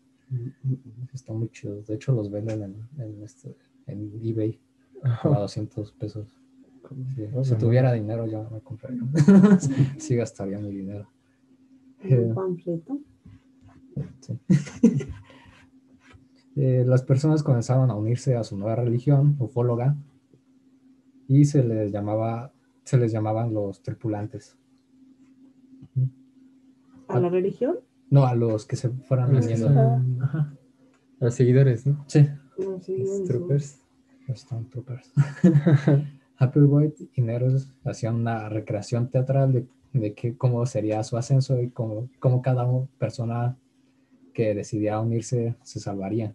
Además de que Marshall y Bonnie eh, se hacían llamar a, a sí mismos como Guinea y Pig. O sea, no ¿Y sé por qué? porque se ponían seudónimos. de- Ahorita vamos a ver también cómo eso de que era este, dejar tu, todo lo que te hacía ser humano, como una- un ser humano, para convertirte en un alienígena o un ser del Ah, caray. espacio. Ajá. Eh, quien se encargaba de hablar era Marshall, ya que siempre fue halagado por su oratoria y Bonnie se- solo se quedaba a un lado acentuando y corrigiendo algunas cosas. Era muy, po- muy poco común que se quedaran charlando con la gente que este, después de sus conferencias, por lo que optaban por pedir sus números y marcar personalmente con esas personas y charlar este, uno por uno. Es como pedirle su WhatsApp y mandarles mensaje. Y, pues, Bueno, ¿Qué quieres saber? Y de hecho eso hizo que también se les unieran más, porque los convencían así personalmente de... de- Para que no se les caía la mentira. De- bueno, Bueno, ahora sí que este, tuvieran más congruencia. en sí. El primer nombre que tuvo la religión fue Iglesia Célibe para Sexoadictos, pero tras no funcionar, se optó por cambiar el nombre a Metamorfosis Humana. La teoría de que algunos astronautas se basaban en este... se- la, teoría, la teoría de los antiguos astronautas se, baja, se basa en que los alienígenas este, fueron un factor muy importante para la evolución del hombre cuando se creaban las primeras civilizaciones, lo que decía esta Verania, de, este, que ayudaban a construir pirámides, ajá, monumentos, todo eso. Y este, Marshall Applewhite era también fanático de esta teoría. En una presentación de la New Age, que era como un- una convención donde podía ir este, gente a presentar sus creencias, eh, más de la mitad de las personas presentes decidieron unirse a la secta de Marshall Applewhite y de Nettles. Así que su estrategia continuó dando frutos, ya que muchos jóvenes, los cuales pasaban por situaciones emocionales, económicas, familiares, decidieron unírseles, dejando atrás sus vidas cotidianas, carreras, escuelas, trabajos y parejas. Es lo mismo que pasa en muchas religiones otra vez, que todas esas personas que son este, sacadas de sus familias por ser homosexuales o no otras cosas, caen en refugios donde este, estas personas como que les dan un apoyo o al menos tienen este, algo para comer o dónde dormir. Por ejemplo, está ¿Un esta- albergue? Ajá. Pero con que tienes que seguir las creencias de ese albergue. Oh. Eh, Por, por ejemplo, estas de este, Johnston, donde se suicidaron todos tomando veneno. Ajá. Este, era eso, eran personas que eran vagabundos, eran personas que no tenían dinero, eran familias que no tenían dinero. Y pues viéndolo de jugando un poco al abogado del diablo, este, pues si tu vida estaba mal desde un principio y estás en un lugar donde tu vida sigue estando mal, pero al menos tienes comida y un soporte donde tu familia puede mantener y esta, eh, todas estas personas deciden optar por quitarse la vida, pues es lo único que les va a quedar. Ujú. El suicidio colectivo. Ujú. Ahorita no spoilers. ¿Y todos murieron? Eh, en, ese, en ese suicidio, sí, de hecho, eh, vamos a hablar más adelante de, en otro capítulo de ese suicidio cole- colectivo, pero fue tan difícil encontrar la jungla donde estaban, o el punto exacto de la jungla, que cuando llegaron tuvieron que llegar con este, botes químicos y palas de nieve, porque los cadáveres ya eran literalmente gelatina. Mm. Y abajo de los cadáveres que estaban arriba, este, había una lasaña de más cadáveres. Y abajo de esas personas había todavía más cadáveres y, así. Pero luego hablamos de esto.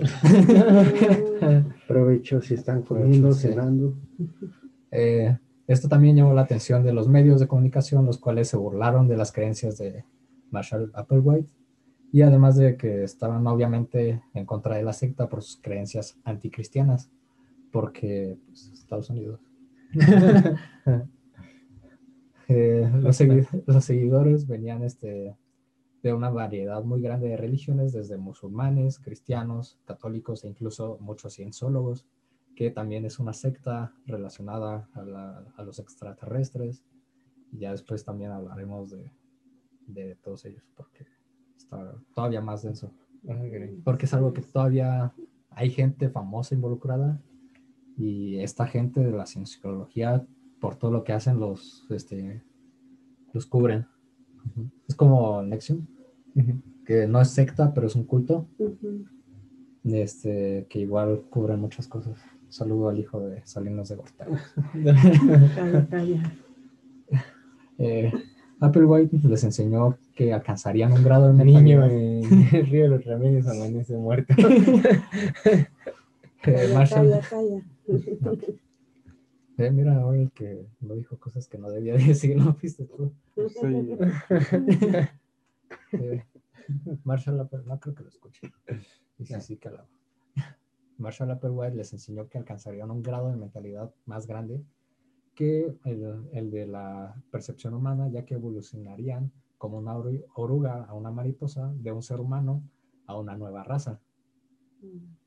A mediados de 1970 decidieron catalogarse más como una secta que como una religión, ya que no infundían nada relacionado a un dios. En 1975 decidieron cambiar sus nombres de Guinea y Pig a Bob y Pip. Para este, este tiempo ya tenían 70 seguidores. O sea, de tres. Más que los del podcast. Sí. Gracias, mano. Consiguieron un terreno propio para poder este, ejercer su palabra, ya que sacó este, estas creencias de la Biblia invadiendo una granja primero y, ser- y al ser descubiertos, mejor decidieron pedir permiso, permiso para alojarse. ¿Se acuerdan que en el de Acción de Gracias les había dicho algo de que si la tierra estaba ahí era porque debía ser tuya? Ah, Simón. Es lo mismo, trastornaron de la Biblia. de, eh, mira, esto es mío.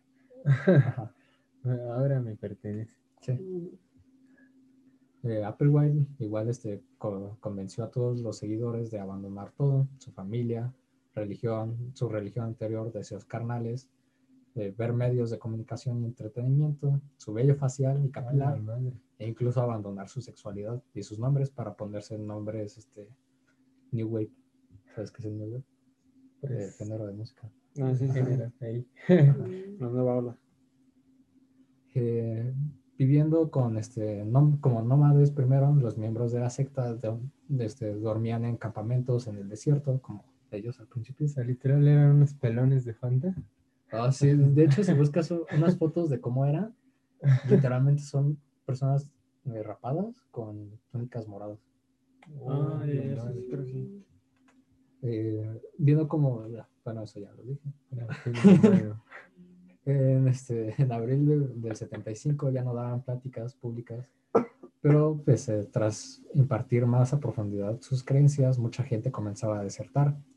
Además de que Applewhite y Neres decidieron cambiar de nuevo sus seudónimos eh, permanentemente como Do y T.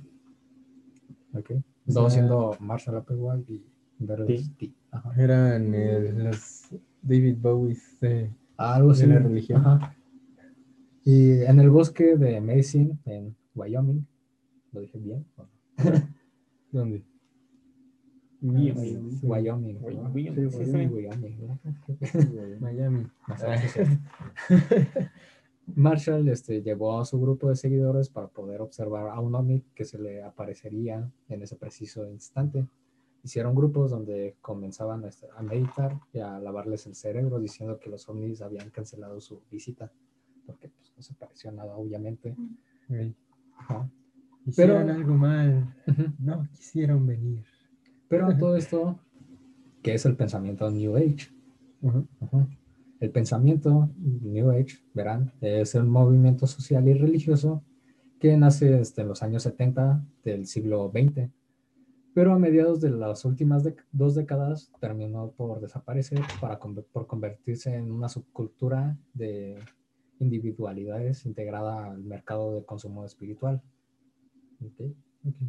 Eh, el, cambio o evolución de la conciencia, viajes astrales, homeopatía, acupuntura, karma, dharma, reencarnación, astrología, influencias de religiones orientales en el occidente como el budismo, hinduismo, el si- sijismo, etcétera, fenómenos paranormales, nuevas técnicas de relajación como la respiración y visualización eh, ecológica, eh, ecológica mística, conspiracionismo internacional, meditación, el Zambra, el ocultismo, el ocultismo nazi, cursillos, talleres, creencias y artefactos, eh, era todo lo que impartía esta, este pensamiento.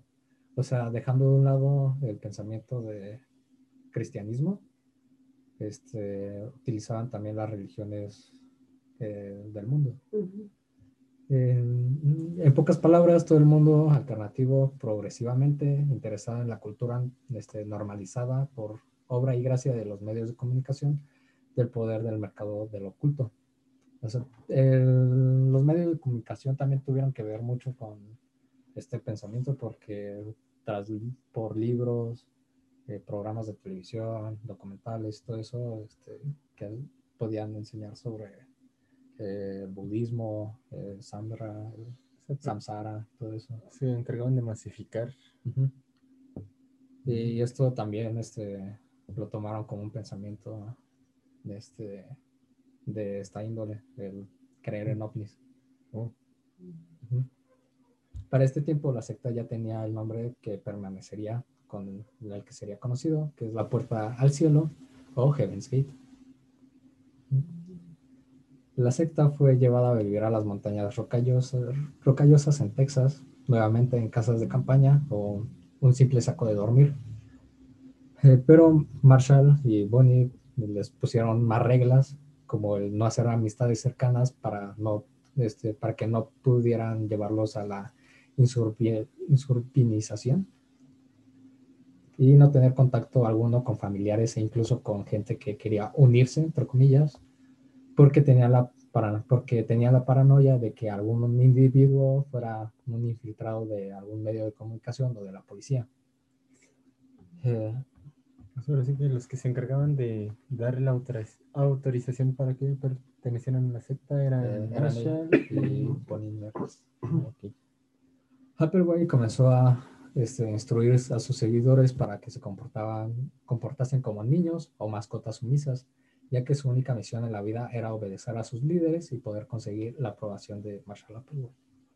Como todas las religiones, otra vez. Eh, la aprobación del Papa. pero lo extraño de aquí es que este, para los seguidores, este, Marshall Applewhite no era un dictador o alguien que, se tratara, que los tratara mal. De hecho, era alguien muy cariñoso y que se comportaba como un padre. O sea, nunca los trató mal. Y sí hay videos de cómo está él hablando con ellos y no los trata mal, ni los tiene en malas condiciones. Mm. Ajá. Sea, les daba una vida digna. Pues sí, lo que no pudieron encontrar en otros, en otros lados o en sus propias casas. Uh, no, no, soy yo. recolectando, recolectando dinero de todos los seguidores que los seguidores donaban, básicamente todos sus ahorros. Applewhite, Applewhite y Nettles comenzaron a rentar propiedades como en Denver o Kansas. En una habitación dormía este, Do y T, que eran Applewhite y Nettles y se repartían de 20 en 20 eh, entre los demás para dormir en literas o catres. También cubrían, este, cubrían eh, las ventanas con periódico para evitar que los vecinos se entrometieran, Mm. Porque igual como hacían estas juntas y todo eso, ta- también hay videos de eso. Eh, eh, sí se veía que pasaba gente ahí por afuera y como que, Era gente metiche. sí, Me encantaba el chiste.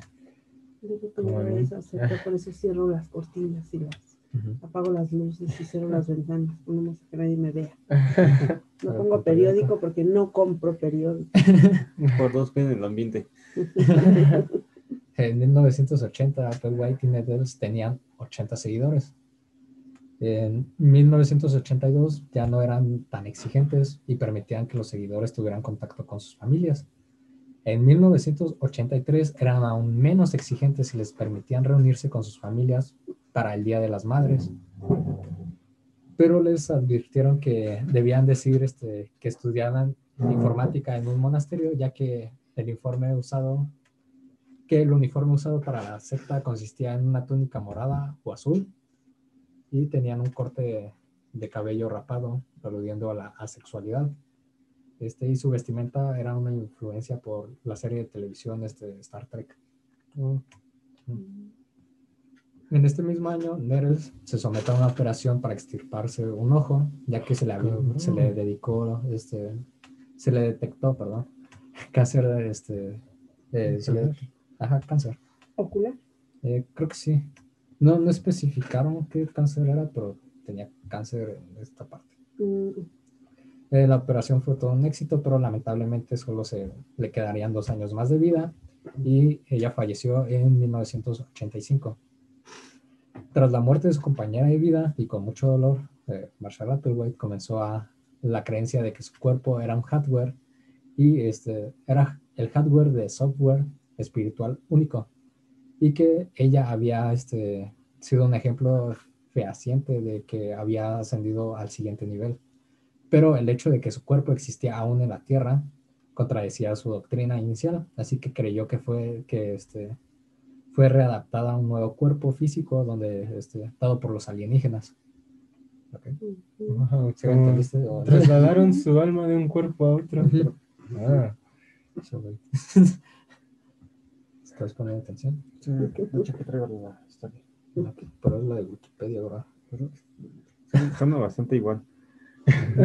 sí, parecido. No, pero sí, sí. A partir de ese momento, este, Bonnie Nettles comenzó a, comenzó a ser tratada como el padre, este, un trasunto de Dios creador, y Marshall Applewhite como la reencarnación de Jesucristo, que junto a sus discípulos se reunirían algún día con ella.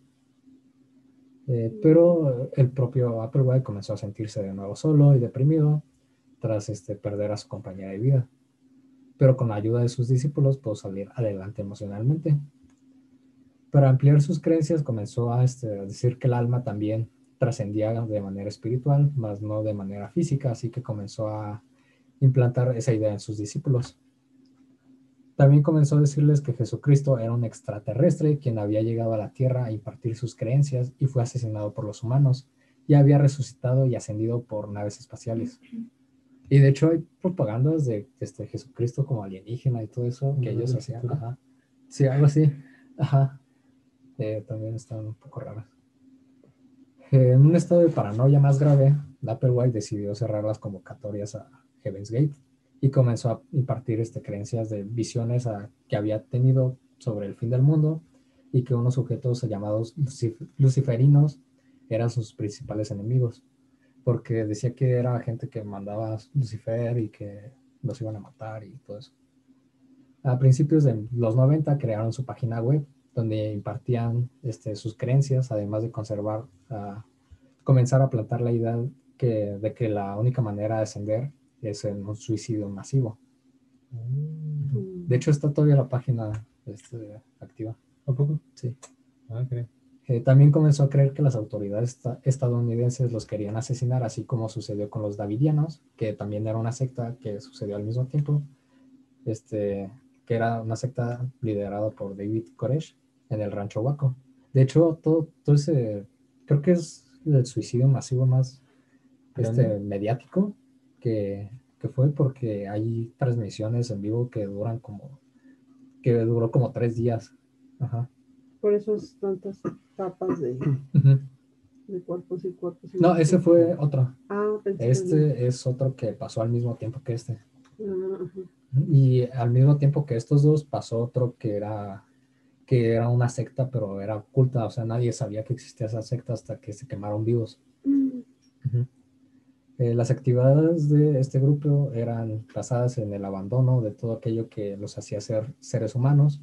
Al ser de- descartada la idea del sexo, debían de usar enemas, que eran los anales, con este, utilizando un líquido que le llamaban el limpiador maestro, que consistía de jugo de limón o de lima, jarabe de arce o pimienta este, cayena.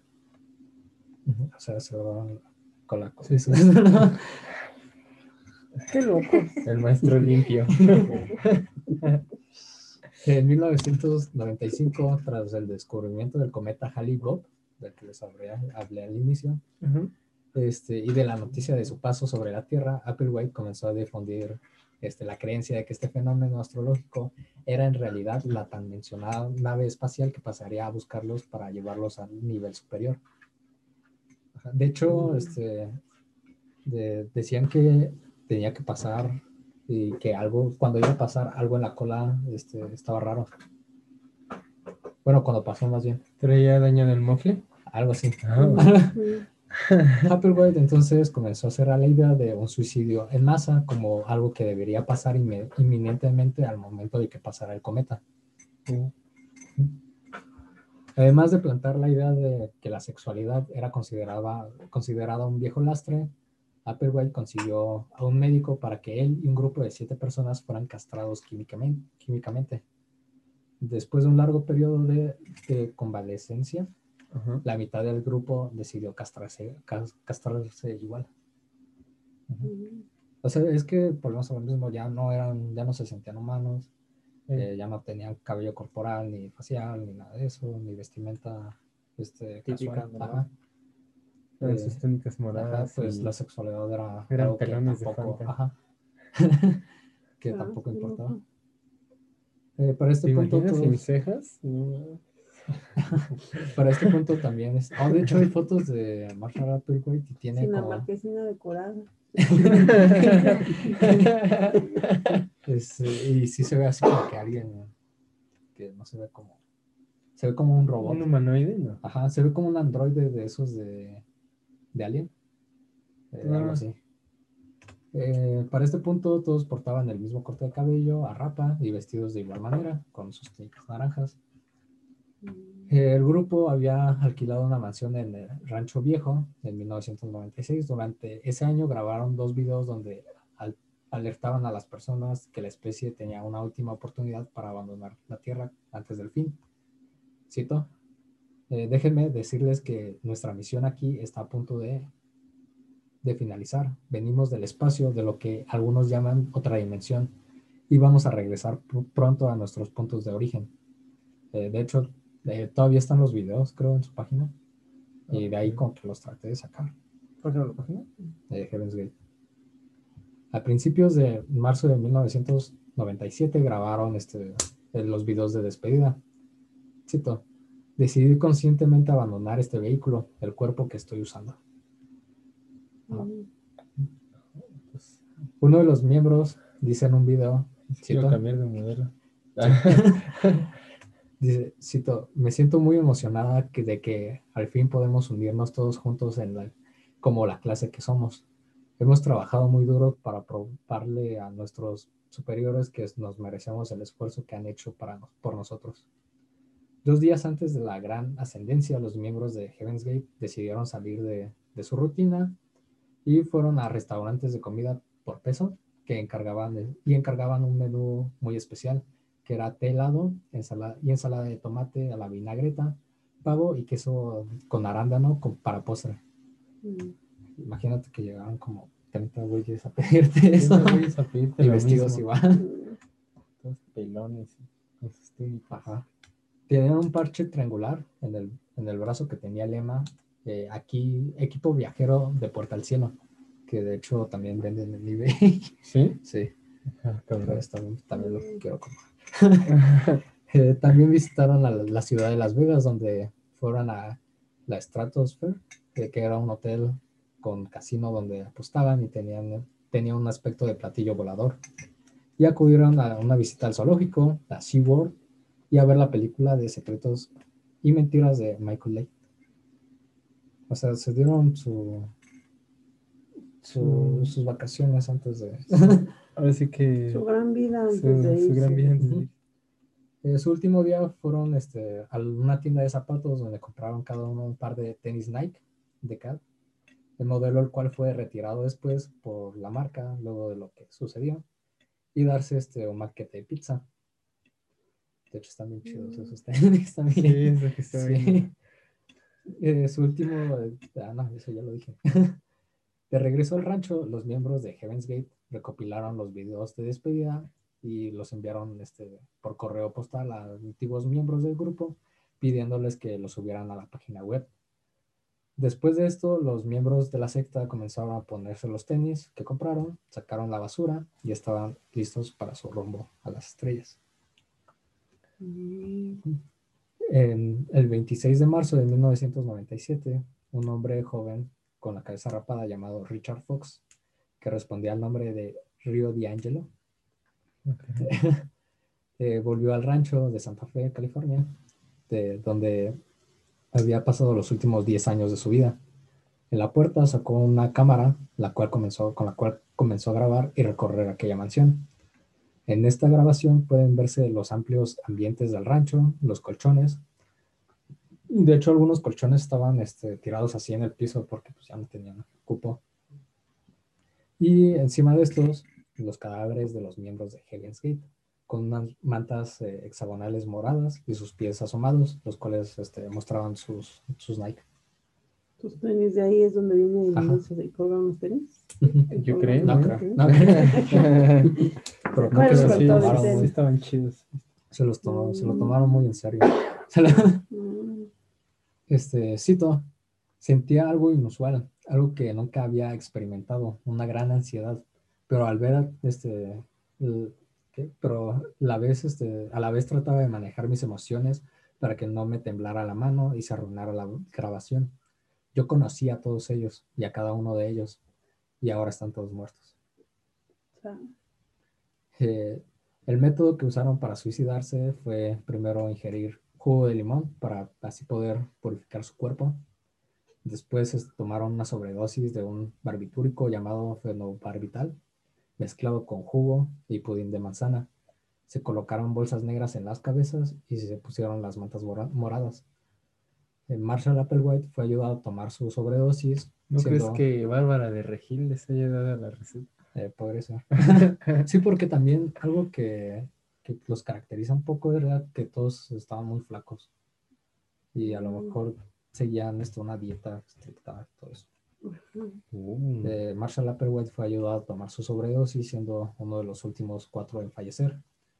Se encontró un total de, 300, de- no, 300 no, 39 cuerpos en la mansión. Hasta el día de hoy ha sido el mayor suicidio colectivo de la historia de Estados Unidos. El cuerpo de Marshall Applewhite fue entregado a su hermana y enterrado de manera anónima para evitar polémicas. Y Marshall Applewhite había muerto y junto con él su secta, siendo la primera secta ovni en la historia. oh. qué Esa fue interesante. la historia de Historia de... Na- Nada más 40 minutos te tomó contarla. ¿eh? Te dije que era algo extenso. Está estuvo bastante buena. estuvo muy buena. sí. Muy bueno. Sí, de hecho, este, pues na- nadie alcanzó a ver el cometa. Pero después de esto, este, sí, muchos medios astrólogos decían que algo muy raro estaba en la cola del cometa. No, y que aparte te estaba leyendo que no hubo como tal una prueba de que él supiera el paso del cometa a la hora exacta y todo. Que Ajá, nada más sabía el día probable que iba a pasar, como con todos los cometas. Y este. Y, y ya, pero no la, la hora exactamente. Pero la cosa es como supo. Eh, por este, a través de escuchando la radio. Ajá, porque Mm. Como todos los líderes de culto, él- sus, los demás discípulos no podían hacer cosas que él podía hacer. Sí, Sí, sí. De hecho, sí, es, eh, bueno, como dices, quizá no es tal, o no fue tal como una dictadura, por así decirlo, Ujú. no era culero con sus, Con sus ¿Seguidores? ajá.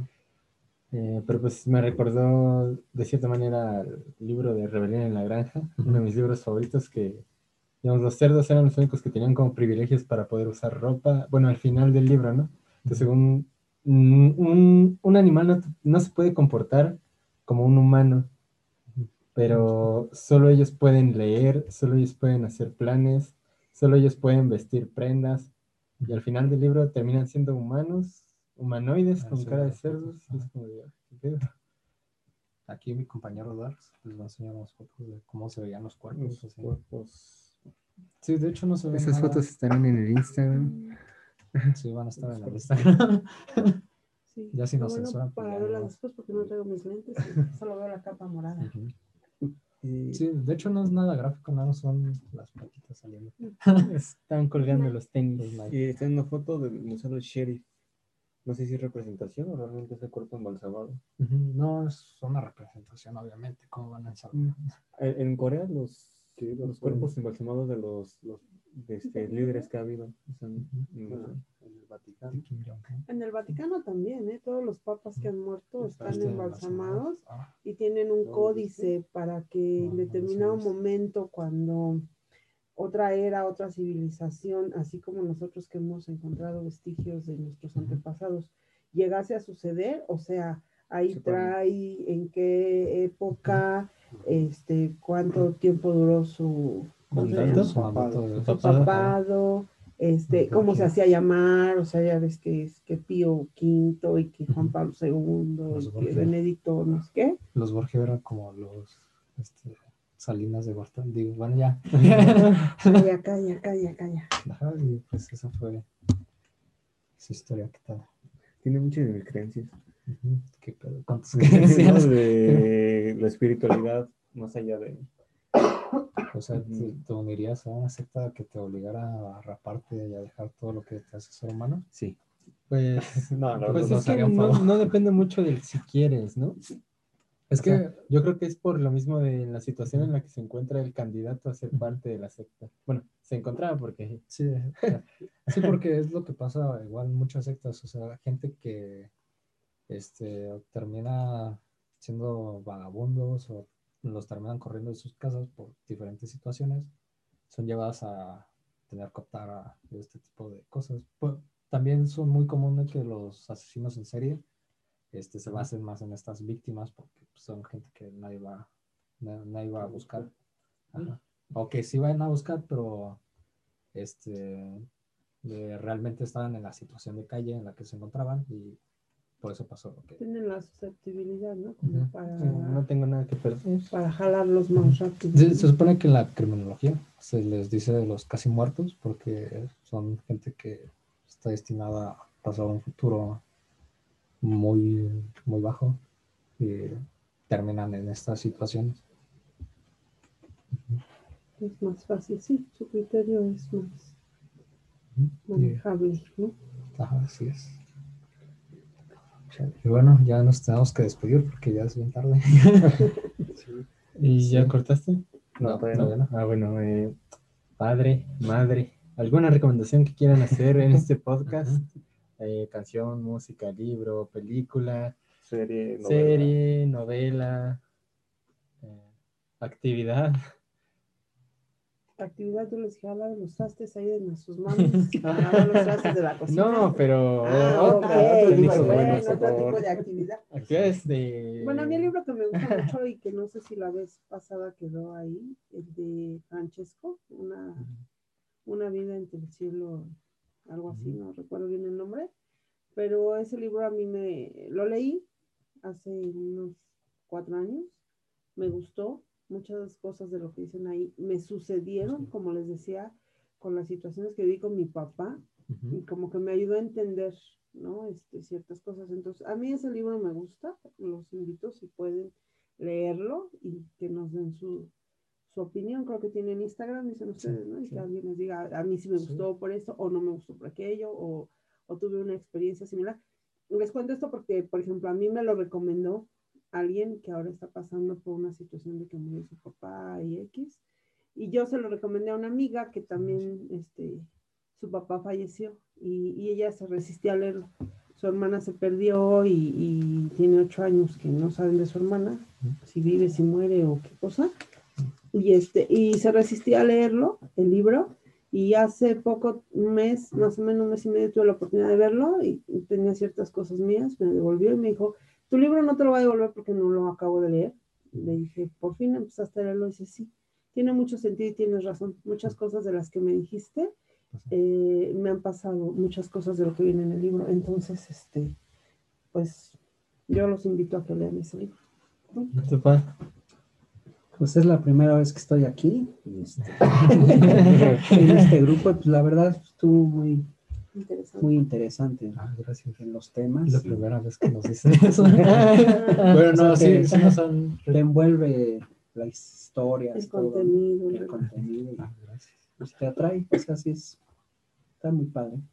Felicidades a Son los integrantes, a todos. Gracias, gracias. Gracias, gracias. El concho Los es el que nos hace sostenernos. Una película. Ya es tarde. Una película de Ah, caray. Ay, caray. Caray. Antojo de una Big Mac, doctor. una película, no la tienen que ver ahorita, la pueden ver este Sí, después. con tiempo, con calmita, o sea, alguna película que Pues yo solo recomiendo, ah, perdón, tú, tú. ah, que, que espiritualmente se busquen de la mejor manera estar bien, porque sea una cosa u otra, todo tiene que terminar de la mejor manera. Gracias, Buda. Mi house. Recomendación aquí de nuestros... Del Juanete. Pues, este, les recomiendo el podcast de Molcajete de Barrio, así como también el de Dark Not and Dark. Y una película que ahorita está En auge. en auge es este la de Soul. A ver si la pueden ver también. Hablan de. ah, te la robé. Este, hablan igual de las almas y la espiritualidad que trae el Darks. Les va a gustar. Vikingos. nueva temporada. La nueva temporada. Y tú... Ah, Bueno, no sé si ustedes qué opinan de esa película, pero la de está pues, sí. buena y Entra ahorita con. Sí, de hecho está muy buena. No lo he visto, pero. faltó traerme nuestros gorritos de aluminio. Ah, los, los Kinder de Ahí hay papel mí, La siguiente vez que hablamos de ovnis. de la pierna que sobró. De la pena del recalentado. Mm, ¿Algo más que agregar? Pues de mi parte, yo ahora sí que voy con mis recomendaciones musicales. Eh, a dos amigos, no sé, hace, bueno, tiene su nombre en Spotify como Pernoflow. Y otro es Joe. Neta, están muchas canciones. Una, la de Perno es Dicen o Punto y Aparte. Y la otra es En la esquina del más allá. Neta, es de mis favoritos. Simplemente lo estoy escuchando mucho. ¿Y tú? Este, yo, recomendación musical, eh, no es nueva, pero estoy escuchando mucho la música de Dante Spinetta, el, el rap y pop, y el neta está bastante chido. Ok. Yo, pues creo que es todo por mi parte. Y pues, gracias por escuchar. Bye.